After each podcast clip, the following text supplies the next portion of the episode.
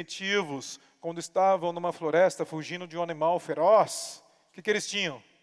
Eles tinham opções: correr, fugir, né? ou lutar, ou se paralisar.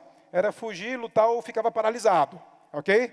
Bom, então quando acontecia isso, é o nosso cérebro primitivo falando. Ele é primitivo, ele é irracional, é um instinto. Ele vem e você vai. Já aconteceu algumas vezes de você reagir que nem um, uma fera assim com alguém? Isso também é importante, porque te dá atenção. Agora, imagine nessa, nessa floresta, antigamente, isso no nosso sistema nervoso, a gente pode falar que é o acelerador, sistema nervoso simpático. Mas é quando você está ali, você fica atento, você enrijece o seu corpo, você fica mais forte, você luta, você foge, aí que você tem aquela descarga. No final dessa ação, desse comportamento, você tem aquele ah, relaxamento. Aí você acessa o que? O freio. O freio é o sistema parasimpático, falando das nossas emoções, do nosso sistema nervoso. Aqui a gente vai acelerar e vai frear. E vocês vão entender por quê. Para gerar uma coerência cardíaca. Mas a gente vai se aprofundar nisso ainda. Mas o mais importante é entender tudo isso para a gente usar na nossa vida. Mas o que acontece hoje? Hoje tem o leão correndo atrás de você?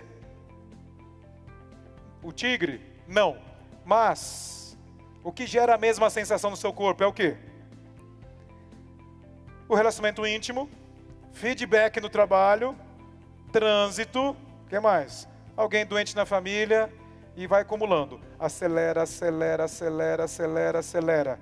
Quando que você freia? Não freia. Aí o seu sistema imunológico vai lá para o chão. Você começa a ficar distraído, não presta mais atenção, porque você não está freando fica só ali no seu cérebro primitivo. E aí, aqui a gente vai aprender a acessar esse cérebro constantemente. Vai trabalhar na nossa emoção. Aqui que estão as nossas emoções. E quando a gente age pá, negativamente, um, foi ali que acessou. Mas, principalmente no córtex pré-frontal, aqui o neocórtex é a razão, é onde você toma a decisão. Só que quando você tem uma reação, ele dá um bypass, ele passa pela, pelo seu racional, você nem percebe. A gente chama isso de sequestro da amígdala e vai. Aí você fala: Nossa, o que aconteceu? Dei um branco, já foi. Então, o objetivo aqui, entender tudo isso, é para a gente ter consciência de que, quando a gente expande a consciência sobre nós, sobre os nossos gatilhos emocionais, sobre quem somos, sobre as nossas emoções, a gente passa a fazer escolhas, escolhas de hábitos e comportamentos.